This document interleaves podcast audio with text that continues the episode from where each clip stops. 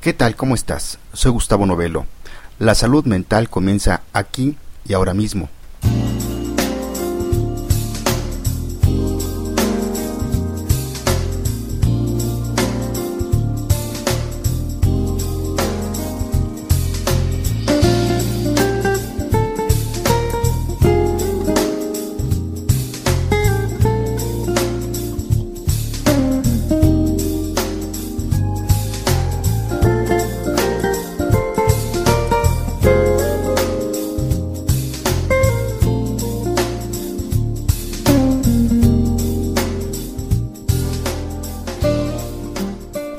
Te doy la bienvenida al episodio de Salud Mental número 67. Mi nombre es Gustavo Novelo y te saludo desde el Centro de Psicoterapias México en el World Trade Center en la capital mexicana. En este nuevo número de esta revista de psicología en audio hablaremos sobre la vida y obra de Carl Gustav Jung. Y en las pausas musicales en esta ocasión escucharemos canciones del compositor y guitarrista Ken Navarro. Así es que comenzamos.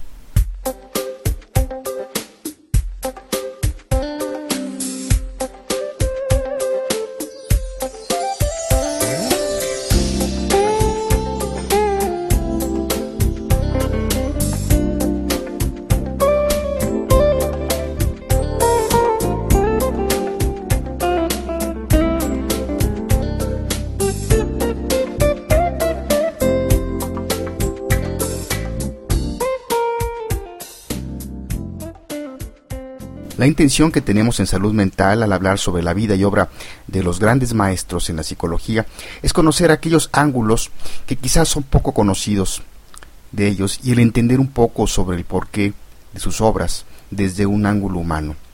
Pues bien, en esta ocasión hablaremos sobre la vida y obra de Carl Gustav Jung. Carl Gustav Jung nació el 26 de julio de 1875 en una pequeña localidad de Suiza llamada Caseville. Su padre, Paul Jung, fue un clérigo rural y su madre fue Emily Preswick Jung. El niño Carl creció rodeado de una familia muy educada y extensa que incluía a unos cuantos clérigos y algunos excéntricos también. El padre inició a, a Carl en el latín a la edad de seis años, lo que desde el principio aceptó con gran interés, en especial por el lenguaje y la literatura antigua. Además de leer la mayoría de las lenguas modernas del occidente europeo, Jung también leía alternativamente varias otras lenguas antiguas como el sánscrito. Cal era más bien un chico solitario en su adolescencia y no le importaba mucho el colegio y no soportaba la competición. Acudió a un colegio interno en Basel, en Suiza, donde se encontró frontalmente con los celos de sus compañeros empezó a utilizar la enfermedad como excusa, desarrollando una tendencia avergonzante a desmayarse cuando estaba sometido a una gran presión. Aunque su primera elección de carrera fue la arqueología, se decidió por la medicina en la Universidad de Basel. Allí conoció al famoso neurólogo Graf Ebing y llegó a trabajar para él. Bajo su influencia estudió psiquiatría. Poco después de su licenciatura se estableció en el Hospital Mental de Burgelsin en Zurich bajo la tutela de Eugene Leuler, padre y conocedor más importante de la esquizofrenia. En 1903 se casa con Emma Ruchbenbach. En aquel tiempo también dedicó parte de su tiempo a dar clases en la Universidad de Zurich y mantenía una consulta privada. Fue aquí donde inventó la asociación de palabras. Siendo un gran admirador de Freud, por fin le conoció en Viena en 1907. Dice la historia que después de conocerle, Freud canceló todas sus citas del día para continuar una conversación que duraría 13 horas continuas. Tal, vez fue el, impacto de este encuentro entre estas dos mentes privilegiadas. Eventualmente Freud eh, considera a Jung como el príncipe de la corona del psicoanálisis y su mano derecha. Pero Jung nunca se apoyó en su totalidad a la teoría freudiana. Su relación empezó a enfriarse en 1909 durante un viaje a América. En este viaje ambos se entretenían analizándose los sueños de cada uno, aparentemente de manera más desenfadosa que seria. Cuando en un momento determinado Freud demostró una excesiva resistencia a los esfuerzos de análisis de Jung, finalmente Freud le dijo que debían parar, ya que él se sentía con temor a perder su autoridad. Evidentemente Jung se sintió insultado. La Primera Guerra Mundial fue un, un periodo especialmente doloroso de autoexamen para Jung. Sin embargo, era solo el principio de una de las teorías de la personalidad más interesantes que el mundo haya visto. Durante la década de los años 20, con 45 años de edad, una vez superada una crisis existencial, la mitad de su vida, y aumentado completamente su reputación internacional, se dedicó durante cinco años a viajar asiduamente sobre todo interesado en culturas primitivas. Jung viajó a la India en 1938, invitado por el gobierno indo-británico a efectos del jubileo de los 25 años de la Universidad de Calcuta. Con el preámbulo de disponer ya de un amplio bagaje en sabiduría oriental y como intermedio a su interés por la filosofía alquímica.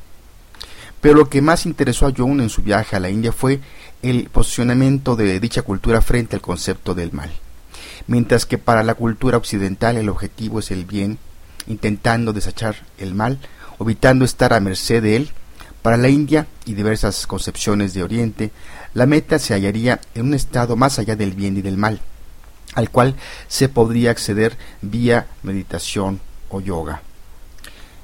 Eh, de 1933 a 1942 fue profesor del Politécnico de Zurich.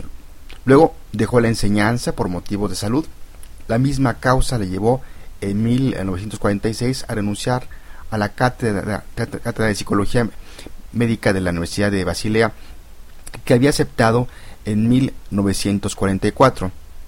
En 1943 se le nombró miembro honorario de la Academia Suiza, Suiza de Ciencias Médicas. En 1948 fue creado en Zurich por iniciativa de varias eh, personalidades suizas y de otras naciones el Instituto Carl Gustav Jung, que coordina la actividad de la Escuela Jungiana en Psicología. Publica importantes trabajos y promueve la celebración de congresos y reuniones nacionales e internacionales. Después de la Segunda Guerra Mundial, Jung viajó mucho desde tribus eh, para conocer tribus de África hasta poblaciones de América y la, y la India. Se jubiló en 1946, retrayéndose de la vida pública a partir de ese momento hasta la muerte de su esposa en 1955. Jung murió el 6 de junio de 1961 en Zurich. Después de esta pausa musical, hablaremos sobre la obra de Carl Gustav Jung.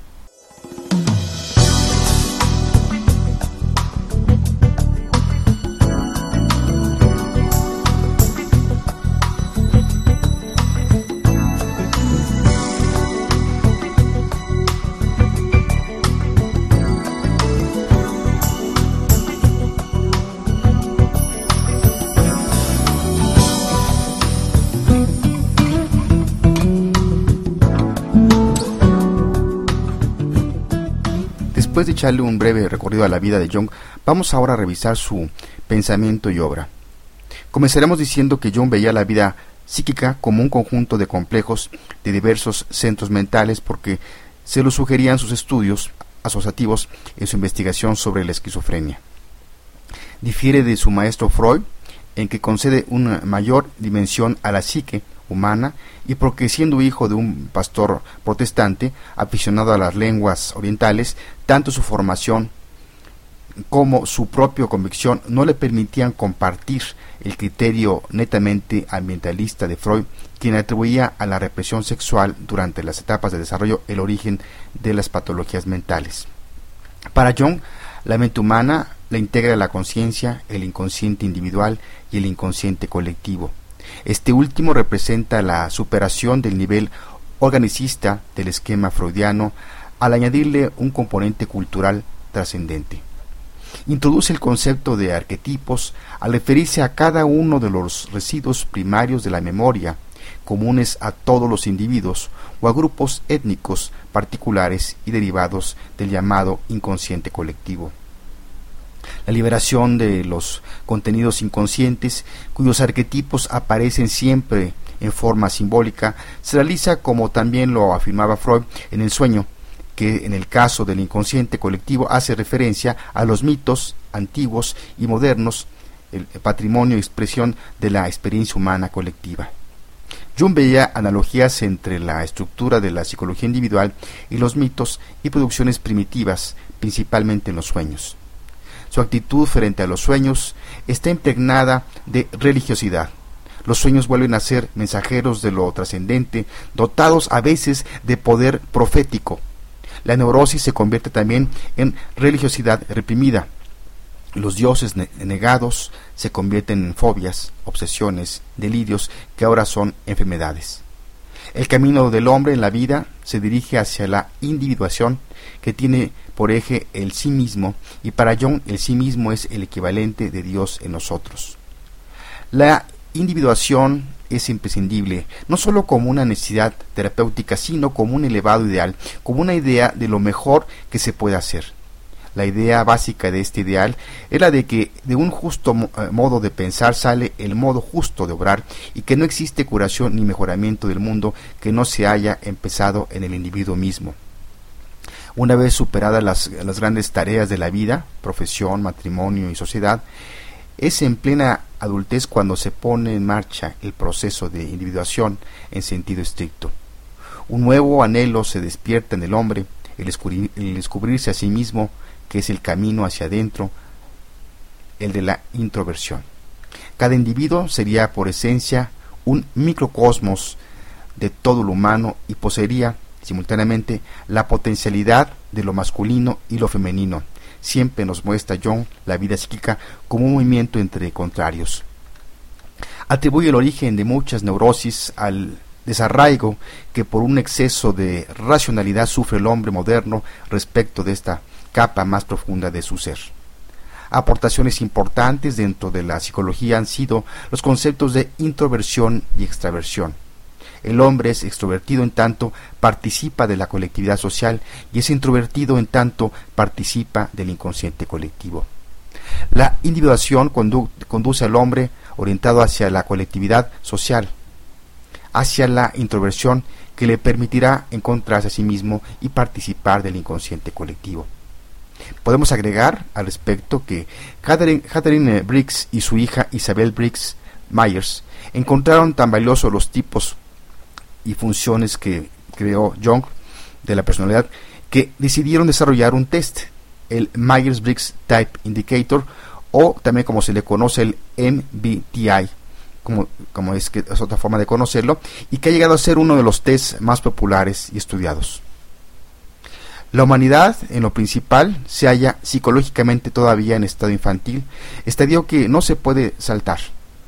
La gran mayoría de los hombres necesitan la autoridad, la dirección y la ley.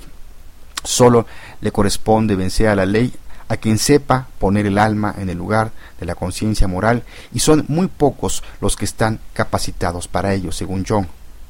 Entre sus obras traducidas a otros idiomas y que pueden ser de interés para que los que están asidos de conocer un poquito a John, aparte de lo que estamos ahorita comentando, pues podemos eh, sugerir algunos, algunas obras que son de las clásicas, como es el ejemplo del hombre y sus símbolos, el problema del inconsciente en la psicología moderna, tipos psicológicos, psicología y religión, psicología y alquimia, realidad del alma, el misterio de la, de la flor de oro, psicología simbólica del arquetipo, los complejos y el inconsciente, sobre el fenómeno del espíritu en el arte y en la ciencia.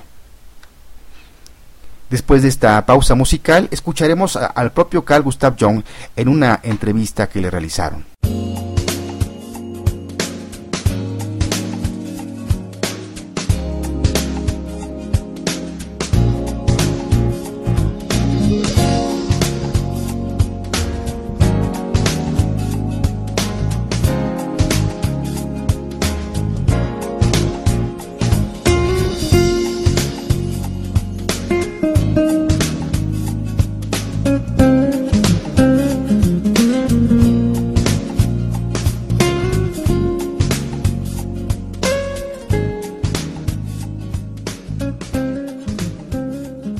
Escuchemos a continuación al propio Carl Gustav Jung hablándonos en inglés sobre la muerte.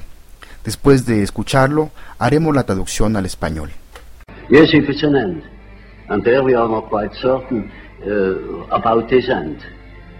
Because, you know, there are these uh, peculiar faculties of the psyche that it isn't entirely confined to, to space and time.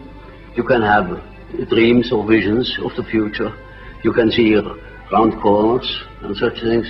Only ignorance deny these, these facts. These are, it's quite evident that they do exist and have existed always.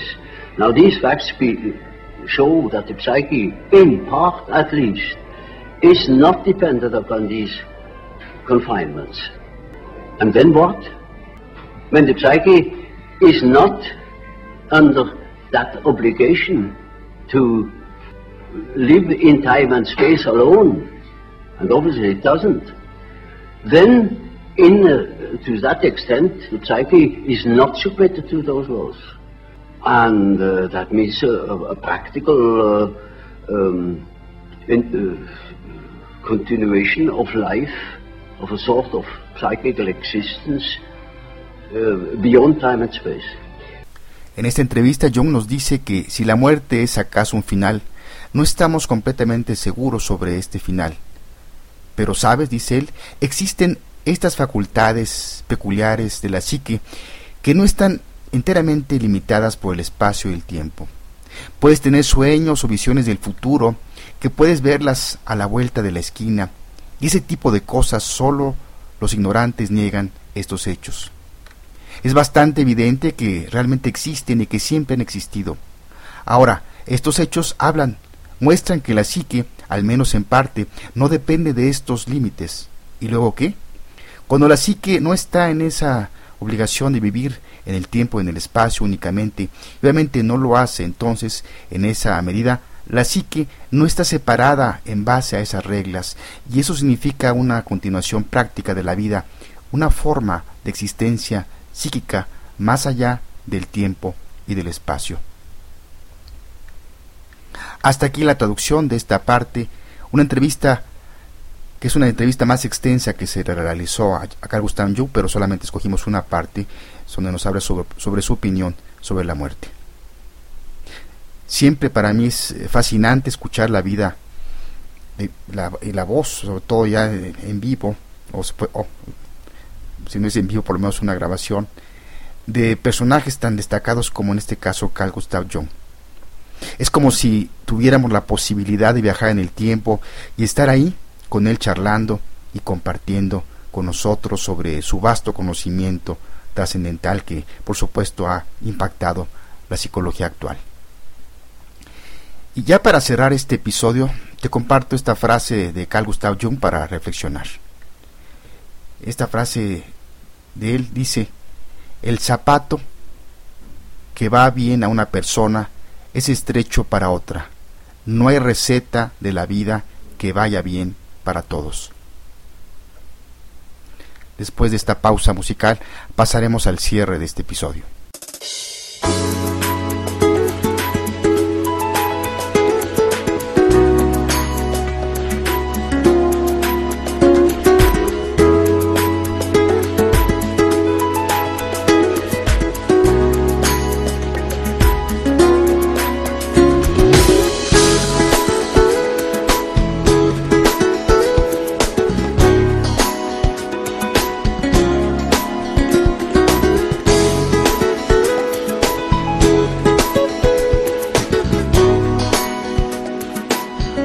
Pues bien, llegamos al final de este episodio número 67. No sin antes decirte que nos puedes escribir o escuchar o bajar los episodios anteriores entrando a nuestro portal www.psicoterapias.mx o en www.poderato.com diagonal salud mental. Y también te puedes suscribir en iTunes. Te dejo con la canción It's Up to You con Ken Navarro. Como un dato complementario, te puedo decir que Ken Navarro es un reconocido guitarrista y compositor de jazz contemporáneo. Su impresionante discografía, además de 18 álbumes, muestra una gran inspiración con un toque muy personal. Ken comenzó su carrera en Los Ángeles, California, tocando y grabando con artistas tan diversos como Doc Severinsen, Nell Carter, John Patitucci, Eric Gale, Vicky Carr, Cos Dave, Julian Ann y Alex Acuña.